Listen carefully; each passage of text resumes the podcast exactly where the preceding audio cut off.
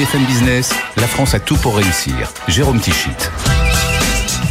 Bonjour, bonjour et bienvenue dans la France à tout pour réussir. Chaque semaine, vous le savez, un concentré d'économie positive sur BFM Business. Et cet été, nous vous proposons une série d'émissions spéciales consacrées à l'industrie, notamment aujourd'hui les gigafactories. Depuis quelques mois, les projets d'installation se multiplient en France. Certains ont déjà abouti, comme Prologium qui va s'installer dans le Nord. Pour d'autres, on attend encore la décision. C'est le cas par exemple de Moderna ou encore du constructeur automobile chinois BYD et même de Tesla. Eh bien, on fera un point sur tous ces projets avec notre journaliste Alexandra Paget qui est en plateau avec moi pour cette émission spéciale. Nous réécouterons euh, également Xavier Bertrand, le président de la région Hauts-de-France, un président évidemment très heureux de la giga vallée de la batterie électrique qui est en train de se constituer dans sa région. Enfin, nous serons en duplex avec Damien Pi, ardent défenseur de la production industrielle en France. Après l'aventure du mini lave-vaisselle Bob, eh il a créé BIM. BIM, c'est la Banque des industries manufacturières, un outil au service du financement des projets industriels. On en parlera donc avec lui à la fin de l'émission. C'est donc le retour en grâce, si possible, de l'industrie. Ce sont en tout cas euh, via les TPE, via les PME et même les ETI. Mais on l'a constaté cette année, eh bien, ce sont aussi des grands groupes français ou étrangers qui décident d'implanter en France des gigafactories, des méga usines, pour être à peu près correct en français. Le sujet est au cœur de l'actualité économique ces derniers mois. Au mois de février, j'avais même reçu Guillaume Go, un contributeur du think tank Le Millénaire. Il venait de sortir une étude intitulée intitulé Méga usine, les cinq projets étrangers que la France ne doit pas rater en 2023. Et je l'avais interrogé sur les points forts et les points faibles de la France pour séduire les investisseurs étrangers. Écoutez ses réponses si vous deviez définir, identifier les points forts et les points faibles de la France en matière d'attractivité pour ces grands groupes étrangers euh, déjà, je trouve que dans les dernières années, on a, il y a eu une baisse des impôts de production, donc ça compte. Euh, il y a également euh, le fait qu'il y a eu la mise en place de, terrains clés en main, c'est-à-dire de terrains où les usines peuvent venir et toutes les autorisations sont, sont, sont, déjà délivrées. Ensuite, que faire pour améliorer? Il y a vraiment les délais d'implantation. Donc Bruno Le Maire disait que les délais moyens pour faire une usine en France, c'est 17 mois. Et en Allemagne, c'est encore 8 mois. Et qu'est-ce qui explique ça? C'est la lourdeur administrative, cette ouais, fameuse lourdeur administrative, ou est-ce que c'est plus complexe que ça? Il y a des délais d'autorisation environnementale, des choses qu'on pourrait, au lieu de les faire à la suite, les paralléliser, les faire tous ces toutes ces, euh, ces processus administratifs en même temps pour réduire leur, leur, leur durée globale. Et c'est pour ça qu'on a raté de gros projets. On a parlé de l'usine Tesla qui a choisi l'Allemagne, etc. Est-ce que ça fait partie des motifs d'échec des grands projets que l'on a ratés en France? Oui, alors il y a un point d'abord, c'est que tous les facteurs ne sont pas dans la main des gouvernements. Par exemple, je pense à Tesla qui voulait faire son usine en Allemagne parce que, euh, parce que voilà, Elon Musk voulait aussi avoir l'image allemande. Ouais. Euh, mais il y, a des, il y a des facteurs clés pour attirer l'usine qui sont dans nos mains. Et donc, euh, par exemple, sur, sur Intel et Tesla, il y a les questions des délais, la question de grands terrains disponibles rapidement. Et donc là, on a, on a la France n'a pas été euh, la meilleure, l'Allemagne a été plus, plus efficace. Donc. Et puis vous le dites, euh, les projets en France sont moins créateurs d'emplois euh, et, sont, et ce sont souvent des extensions de sites. En fait, on a, on a l'impression dans l'industrie que c'est le même problème que pour le tourisme. On attire du monde, mais ils ne dépensent pas assez. C'est un petit peu la même logique. Hein. C'est vrai, c'est vrai. Ça vient d'une étude de EY sur l'attractivité qui montre que la France est le pays qui attire le plus d'implantations industrielles mais ces projets sont plus petits et créent moins d'emplois que, que l'Angleterre ou l'Allemagne. Donc il y a un vrai sujet sur les gros sites industriels. On est souvent dans les classements européens, on va avoir une, carte d'Europe, voilà, on est en deçà euh, pour la part de l'industrie dans l'économie. On est, je crois, à 16,8 sur les chiffres qui sont dans votre rapport contre une moyenne européenne de 23. Euh, vous êtes confiant dans ce rattrapage nécessaire de l'économie euh, française sur ce point seul de l'industrie? Oui, je suis confiant. Si on arrive à mettre en place euh, ces, mesures, je suis assez confiant. Et, euh, pour moi, la, part des implantations étrangères est vraiment importante. Et je pense par exemple à Toyota. Toyota qui est aujourd'hui, qui est devenue cette année la, première usine de production automobile de, France. Donc, et donc Toyota s'est implanté il y a 20 ans à Valenciennes. Donc euh, oui, ces implantations étrangères sont vraiment importantes pour réindustrialiser. Voilà donc pour ce très bel exemple de Toyota qui est arrivé donc dans le Nord en 2001, qui est devenu depuis la première usine automobile française. Alors quand Guillaume, Guillaume Go était venu nous voir, il mettait en avant cinq gros projets industriels Prologium, Moderna, BYD, Vinfast et Samsung Electronics. Alexandra Paget, bonjour. Bonjour. Où en est-on de ces cinq projets euh, contenus dans l'étude de Guillaume Go alors, Prologium Technologies, c'est fait. Hein. Le président de la République l'a annoncé en grande pompe à Dunkerque en mai dernier. Le géant taïwanais a choisi la France et installera dans le Nord son usine géante de batteries pour les voitures électriques. Investissement 5 milliards d'euros. Également bien parti, pas tout à fait une gigafactory au sens littéral du terme, puisqu'il s'agit, Jérôme, de Moderna. Le groupe américain dirigé par un Français, Stéphane Bancel, est en discussion avec plusieurs gouvernements pour implanter une méga usine de vaccins sur le continent. La France est au cœur des discussions. Investissement 1 milliard d'euros et c'est crucial pour la souveraineté française dans le domaine des médicaments. Et les trois autres projets, BYD, VinFast et Samsung Alors pour VinFast et Samsung, ces dossiers ne sont plus d'actualité. Quant à BYD, le constructeur chinois euh, de voitures électriques, qui est en passe de rafler la première place du podium devant Tesla, cherche lui aussi une implantation européenne. Le groupe souhaite construire deux usines en Europe, une usine de batterie et une usine d'assemblage avec une capacité de 800 000 véhicules par an. C'est énorme.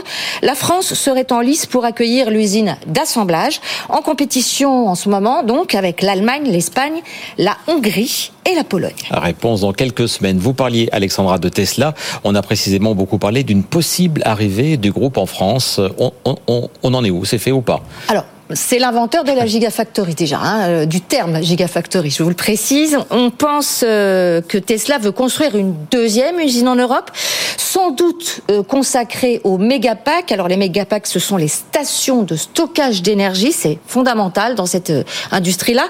Celle de Berlin, l'usine de Tesla à Berlin, dans laquelle il a investi entre 6 et 7 milliards d'euros, est consacrée, elle, aux batteries. Alors là aussi, la France est sur les rangs, l'État s'implique à fond sur sur le projet qui pourrait créer près de 10 000 emplois. C'est énorme aussi. Le président de la République a personnellement défendu le dossier auprès d'Elon Musk en s'entretenant avec le fondateur de Tesla qui était donc invité du sommet Choose France à Versailles.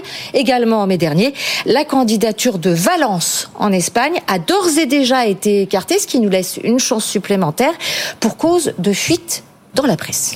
Et qui dit Gigafactory, c'était surtout cette année au cœur de la vallée de la batterie électrique qui est en train de se structurer euh, dans les euh, Hauts-de-France. Alors, euh, petit tour d'horizon de ce que sera cette future vallée.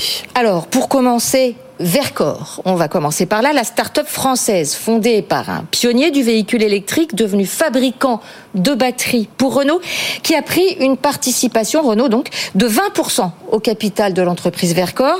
Et donc, Vercor va installer sa méga usine encore une fois, à Dunkerque, un Northvolt à la française, à l'image de cette entreprise suédoise, Northvolt, qui fournira, elle, le groupe Volkswagen en cellules de batteries électriques. En 2025, Vercor pourrait fournir 300 000 véhicules, soit 16 gigawatts-heure de cellules, dont 10 sont réservés à Renault. Et la deuxième grosse entreprise de cette future vallée de la batterie, c'est Envision. Et Envision AESC. L'usine est en construction en ce moment à Douai, au pôle électricité euh, de Renault. Investissement 2 milliards d'euros. Elle alimentera, elle aussi, cette usine, l'alliance Renault-Nissan, en batteries électriques toujours. Cette entreprise nippo-chinoise vise 15% de part du marché des batteries en 2006, 2026 pardon, et son PDG prédit une augmentation rapide du marché européen des véhicules électriques pour devenir, selon lui, l'un des plus grands marchés mondiaux aujourd'hui, c'est la Chine. Hein. Et on poursuit avec une co-entreprise française qui sera également présente dans cette vallée de la batterie, c'est ACC. Alors, Automotive Sales Company est une co-entreprise française appartenant à la fois à Stellantis, Mercedes et Total Energy au travers de leurs activités batteries électriques. L'usine vient d'être inaugurée euh, le 30 mai dernier à Douvrin, dans le Pas-de-Calais. Euh, sa mise en service est prévue durant l'été, cet été. Au menu, cellule prismatique lithium-ion euh, en lieu et place des carters, cylindres, bielles, vilebrequins, culasses, enfin bref, je parle aux... Spécialiste de la mécanique, Alexandre Spécialiste de mécanique, certainement pas moi, comme un symbole, si vous voulez, de la mutation en cours de l'industrie automobile. Et puis donc bien sûr cette vallée, c'est aussi Prologium dont vous avez déjà déjà, parlé. Ben voilà, euh, cette vallée de la batterie, elle serait pas complète, donc j'y reviens, sans l'annonce du Taïwanais Prologium Technologies dont je vous parlais tout à l'heure, qui installera donc sa gigafactory de batteries électriques également dans la région. Merci Alexandra et je précise qu'à l'occasion voilà d'une émission spéciale de la France à tout pour réussir, je m'étais rendu en décembre dernier dans cette vallée de la batterie euh, qui est en train euh, d'émerger sur plusieurs sites, euh, notamment près de Dunkerque. Le président de la région Hauts-de-France, Xavier Bertrand, avait alors répondu à mes questions. On va réécouter cet entretien. La température était normale pour le mois de décembre, un peu moins pour le mois de juillet et d'août. On réécoute en tout cas Xavier Bertrand. Pourquoi la région Hauts-de-France euh, considère-t-elle comme très importante la batterie électrique Parce qu'on a pensé que c'était l'avenir de l'industrie automobile. Tout le monde a maintenant en tête cette date de 2035. En Europe, la fin de la production des moteurs thermiques, essence et diesel. Et très vite, parce qu'on veut absolument réussir la transformation de la région, puis aussi étant passionné d'automobile, j'ai aussi compris que c'était là qu'il fallait investir. Donc on leur a dit, euh, cette usine qui devait d'ailleurs au tout départ s'installer plutôt dans une autre région, j'ai dit, on va être dans la course et on fera le maximum pour que ça s'implante ici. Et Carlos Tavares, euh, qui, est peu friand euh, des politiques, hein, moins qu'on puisse dire, disons, voilà. il est très cash, je vais l'être également. Il a été très étonné qu'on soit capable en 15 jours de dire banco, la région mettra 80 millions d'euros pour avoir cette entreprise ici, et les intercommunalités ont mis 40 millions d'euros. On a fait une lettre d'intention en 15 jours. Ils nous ont dit, ouais, mais délibération, ce serait mieux. 15 jours après, il y avait une délibération complète, une réunion extraordinaire pour dire on y va. C'était la première Gigafactory euh, dans les, en France, dans, dans les Hauts-de-France. Ça a été ça l'idée. Parce que vous voyez, dans, dans 10 ans, dans 20 ans, dans 30 ans, on continuera à produire pour l'automobile dans les Hauts-de-France. On est la première région automobile avec plusieurs constructeurs. Eh bien, on continuera à avoir des emplois. Et ça, c'est important. C'est un enjeu euh, aussi de souveraineté, parce qu'on a peut-être un peu marre aussi des batteries made in China. C'est important de faire du made in Europe et made in France. Mais attendez, allons jusqu'au bout des choses. On était en Europe les champions du monde des moteurs thermiques, les champions du monde. Et on a décidé, pour des raisons sur lesquelles je ne reviendrai pas, de dire non mais on est les champions du monde maintenant à faire de la batterie électrique. Ah mais les champions du monde c'était les Chinois, quand même, quand même insensé comme attitude. Bon, le vin est tiré, il faut le boire. Moi je fais confiance aux constructeurs européens, puis en plus à nos constructeurs euh, à nous, hein, euh, c'est-à-dire euh, Renault, Stellantis, pour redevenir les champions. Mais il fallait aller vite. Alors certains m'ont dit oui mais si vous prenez ACC, vous n'aurez pas les autres. Et moi, je me suis battu pour que l'on ait tout l'écosystème de la batterie électrique. Et c'est comme ça qu'on a obtenu une vision à Douai, en mettant aussi de l'argent de la région avec mhm. Renault, et puis aussi Vercors à Dunkerque. Mais je m'arrête pas là, parce que je suis intimement convaincu qu'on peut avoir maintenant beaucoup de sous-traitants je suis en train de regarder maintenant pour le raffinage du graphite qui vient avant la production et aussi sur le recyclage des batteries. Parce que quand vous avez les trois usines, vous pouvez avoir d'autres usines. Et nous sommes encore en pourparlers avec d'autres constructeurs sur euh, l'écosystème de la batterie. Parce qu'encore une fois, je crois que contrairement à ce que l'on peut penser, ce ne sont pas des aimants qui se repoussent, les gigafactories, mais qui attirent encore et encore les emplois et l'activité. Mais on a un défi. Et en termes d'emploi, euh, que ce soit donc les entreprises ou les sous-traitants, c'est quel, c'est quel objectif à l'horizon 2030, emploi direct et emploi indirect? Écoutez, sur les emplois directs, on sera à 7000, 7500. Et les emplois indirects, on nous dit deux fois plus. Alors, je préfère laisser parler euh, le monde de l'économie. Parce que quand un politique annonce des chiffres en matière d'emploi, personne n'y croit. Donc, eux nous disent 7000 et ce sera 15 euh, à 20 000, à 20 000 emplois. Mais j'ai un défi, c'est qu'il faut les trouver, les emplois. Et on a décidé de se mettre en mode projet pour aider ACC dans un premier temps, mais aussi Envision à Douai pour Renault et Vercors à Dunkerque pour que l'on puisse mettre en place une task force spécifique pour formation initiale, formation continue, reconversion, formation des demandeurs d'emploi, à leur permettre de trouver ce personnel. Parce que tous les projets que nous avons encore pour développer cette vallée de la batterie, il faut absolument qu'ils puissent trouver le personnel et je peux vous dire que c'est aujourd'hui la priorité des priorités et on va les trouver. Un mot que vous avez, Xavier Bertrand va danser le thème de cette émission sur les fonds européens qui euh, soutiennent de très nombreux projets dont les batteries électriques. C'est capital, c'est essentiel l'apport de l'Europe dans la transformation des Hauts-de-France Moi, je suis un Européen exigeant, mais je suis un Européen convaincu. Merci l'Europe. Parce que là, sur les batteries, elle a aussi surtout donné son feu vert pour que les aides d'État ne soient pas qualifiées comme telles et qu'on puisse justement enfin avoir en Europe ce qu'il nous fallait pour faire concurrence à la fois aux Américains et aussi, euh, aux Chinois. Mais on a aussi de nombreux projets. Il faut savoir que sur le prochain programme opérationnel, dans la région de Haute-France, ça sera 1,3 milliard et que sur le précédent programme opérationnel, 100% des crédits auront été consommés. Et puis on a un immense projet dans la région qui est le canal Seine-Nord-Europe. C'est l'autoroute fluviale entre le bassin de la Seine, Paris et Dunkerque. Et là, ce sont aussi des fonds européens. On n'aurait pas eu l'Europe, on l'aurait pas fait. Ce sont les collectivités locales qui prennent le risque, qui pilotent ce projet, mais on n'aurait pas eu l'Europe ça ne se faisait pas. On en a parlé dans cette émission, on en a parlé avec Daniel Leca, avec Jérôme Dezobry, etc. Euh, comment vous expliquez que l'Europe, malgré tout, malgré tous ces investissements, malgré le concret qu'elle apporte, a si mauvaise presse dans la région, mais en France de manière plus générale? Attention, euh, si mauvaise presse, euh, il y a beaucoup de politiques qui aiment beaucoup taper sur l'Europe pour masquer leurs insuffisances. Et puis il y a eu un sport euh, national en France qui consistait ah si ça va pas, c'est pas de notre faute, c'est la faute de l'Europe. Non, la vérité, c'est ce qui va pas en Europe, il faut le réformer, mais sur ce qui va, il faut aussi le reconnaître et le dire. Et moi, je n'hésite pas à dire à chaque fois merci l'Europe quand c'est le cas. Bon. On a fait notamment un immense port à Calais. Il n'y aurait pas eu l'Europe, il se, se faisait pas. Non, ce que je crois surtout, c'est que les Français sont au final attachés à l'Europe parce qu'ils savent que l'Europe les protège. Mais un peu de pédagogie et de courage de la part des politiques pour dire merci l'Europe à chaque fois que l'Europe est là, c'est pas interdit, c'est plutôt recommandé. Maintenant, il y a aussi un autre point, je vous dis ce qui va, les points sur lesquels il faudrait que l'Europe soit plus forte. Tiens, prenez à nouveau les batteries. Quand M. Biden dit que pour avoir les, financements, euh, les primes, il faudra que les batteries soient faites aux États-Unis. Mhm. Quand vous avez les Chinois qui font des taxes à l'importation, on va continuer euh, à faire pareil alors. On va continuer à faire les ravis de la crèche et dire ah c'est pas bien ce qu'ils font. Est-ce qu'il faut qu'on fasse pareil ou que eux baissent un petit peu leur euh, Eh ben on va faire pareil pour commencer si on veut les faire baisser dans leurs intentions. Parce que de toute façon c'est la politique de la réciprocité, c'est la politique du bras de fer.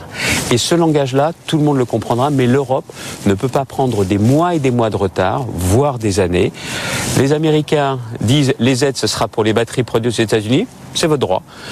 Les aides pour les véhicules électriques en Europe, ce sera pour des batteries produites en Europe. Et en plus, elles sont en train d'arriver. Et pour les Chinois, c'est de leur dire, on ne peut pas rentrer sur votre marché, vous pouvez pas rentrer. Et là, vous allez voir que du jour au lendemain, ça va s'apaiser. et plutôt que d'engager des procédures devant l'OMC qui n'aboutiront que dans des années si jamais ça aboutit, ça s'appelle tout simplement se faire respecter. Voilà.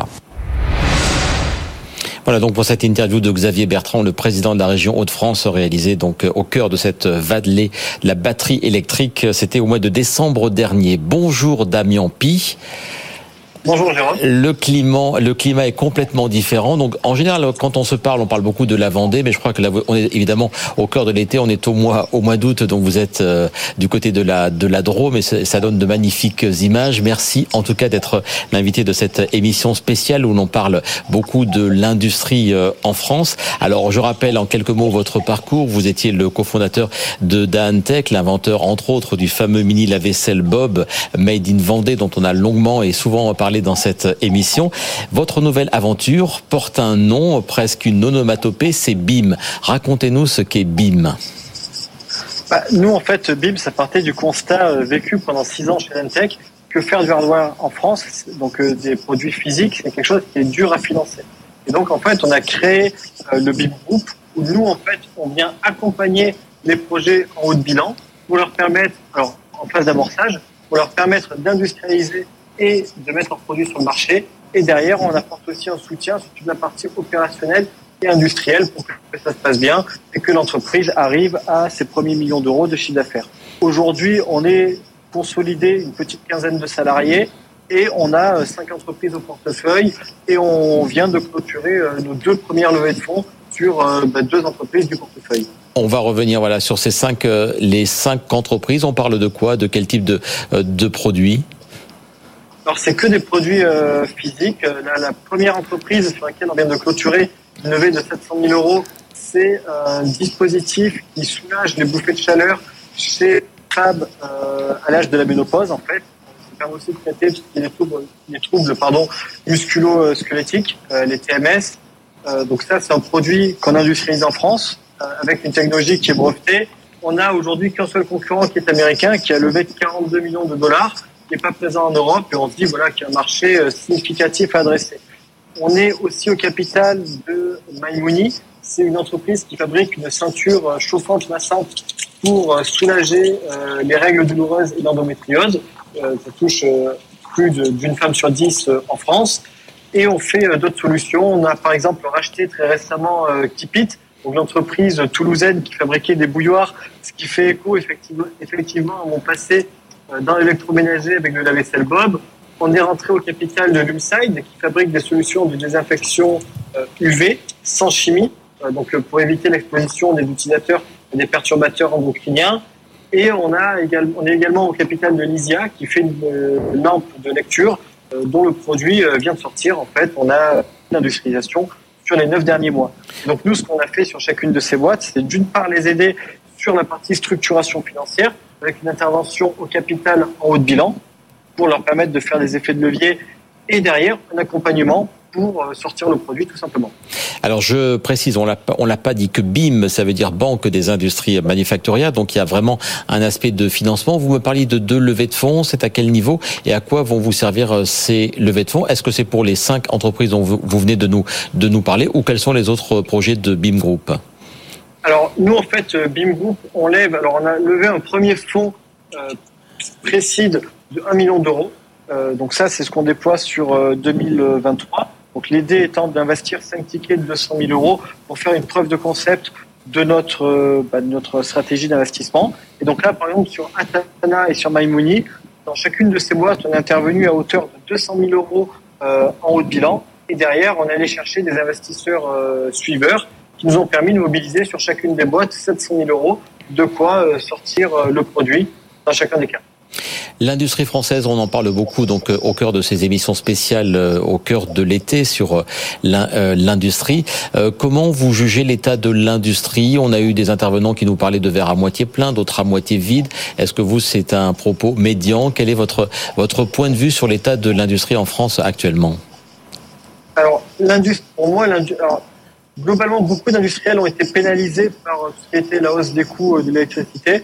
Ça, c'est vrai. Après, aujourd'hui, moi, je suis assez optimiste parce que sur toutes les boîtes qu'on accompagne, euh, on est la preuve, en fait, qu'on arrive à fabriquer en France au même prix qu'en Chine. Pour vous donner un exemple, Jérôme, Maimouni avait fabriqué la première version de sa ceinture au Maroc. On a rapatrié la production en France et on est moins cher que le Maroc. Donc, clairement, moi, je suis convaincu qu'on peut fabriquer en France à des prix compétitifs. La seule chose, c'est que derrière, il faut avoir un savoir-faire. Et c'est ce que nous, on apporte aux boîtes qu'on accompagne. Typiquement, sur Maimouni et Atana, sur Atana, on a divisé par trois le prix par rapport à ce qu'avaient fait les précédents bureaux d'études. Et sur euh, MyMoney, donc la ceinture chauffante, on a euh, baissé le prix pour être moins cher en France qu'au Maroc. Alexandra Paget. Mais sur, euh, sur, si on revient sur les gigafactories, Damien, vous, on peut dire que vous faites, que vous aidez à éclore des mini-factories. Mais est-ce que l'un et l'autre euh, peuvent communiquer les uns avec les autres. C'est-à-dire que est-ce que les gigafactories entraînent les mini-factories? Est-ce que votre système de financement peut euh, entraîner aussi que ces, que ces mini-factories deviennent très grosses? C'est vous-même d'ailleurs. Tout à fait. Alors nous, en fait, notre vision à terme chez BIM Group, c'est effectivement d'avoir une usine mutualisée, puisqu'en fait, nous, ce qu'on fait, c'est qu'on développe des briques technologiques et en fait, au sein de toutes nos participations, on leur fait bénéficier de ces innovations qu'on a développées. Donc l'idée, à moyen terme, c'est de se doter d'une structure de production mutualisée qui nous permette aussi de mutualiser des effets d'échelle et de passer, en fait, si vous voulez, d'une grappe de mini-factory à une seule gigafactory mutualisée. Parce que quand vous regardez qui est par exemple, au niveau d'Atana et de MyMoney d'un point de vue euh, électronique, c'est euh, quasiment la même chose. Les applications sont complètement différentes. Et donc, en continuant à répéter ça sur quelques dizaines de boîtes, on aura la capacité, sous un horizon de 1 à 3 ans, à avoir une usine mutualisée euh, entièrement fonctionnelle et chargée en permanence. Mais avec plusieurs, euh, plusieurs petites cellules à l'intérieur, si j'ai bien compris. Exactement. En fait, si vous voulez, la difficulté qu'on a une, une usine, c'est d'arriver, c'est en fait d'ajuster ce qu'on appelle le plan de charge. C'est un peu comme EDF, c'est-à-dire qu'il faut, euh, en termes bah, de, de, personnel mobilisé, qu'on ait bah, toujours à peu près le même nombre de TP mobilisés. Sinon, il faut faire appel à de l'intérim, etc. Et donc en fait, l'intérêt de mutualiser, c'est que derrière, ça permet de lisser euh, les ressources sur l'année, du coup, en fait, de pouvoir recruter euh, des emplois long terme en CDI, parce que derrière, on sait qu'on a de quoi les occuper tout le temps. Une, une, toute dernière question, Damien Pi, sur est-ce qu'on peut tout produire en France? Est-ce qu'on peut tout manufacturer? Est-ce que ça vaut le coup de relocaliser des choses qui sont faites à l'extérieur? Quel est votre point de vue, vous qui connaissez si bien la production industrielle française? Alors, je pense effectivement qu'on peut produire, euh, peut tout produire en France, mais par contre pas intégralement en France. C'est-à-dire qu'en fait, techniquement aujourd'hui, tout est faisable en France. On maîtrise l'injection particle, l'assemblage électronique, mais derrière, il y a forcément des composants, par exemple les composants électroniques, qui vont venir de l'étranger. Et en fait, la clé pour faire du made in France à prix compétitif, c'est l'export pour atteindre des volumes suffisants pour avoir des prix qui sont compétitifs par rapport aux concurrents. Et c'est la raison pour laquelle, avec BIM Group, on accompagne toutes nos entreprises, Alifa à Berlin en septembre, Ogitex à Dubaï en octobre et au CES de Las Vegas en janvier prochain. Merci beaucoup Damien Pied. Je vous laisse au Cigale Dromoise. Merci beaucoup pour votre intervention. Cet été, je vous rappelle que deux autres émissions hors série sont à retrouver sur nos antennes télé, radio et digitales, bien sûr, site et appli de BFM Business, euh, consacrées donc toutes ces émissions à l'industrie. On se retrouve, nous, bien sûr, à la rentrée pour une huitième saison de La France à tout pour réussir. Ce sera dès le 1er septembre, à l'occasion de la REF, la rencontre des entrepreneurs de France depuis l'hippodrome de Longchamp. Merci beaucoup Alexandra Paget pour la préparation de ces émissions spéciales. Et nous, on se retrouve donc à la rentrée. Très bel été, très bonnes vacances et à très bientôt sur BFM Business. BFM Business, la France a tout pour réussir.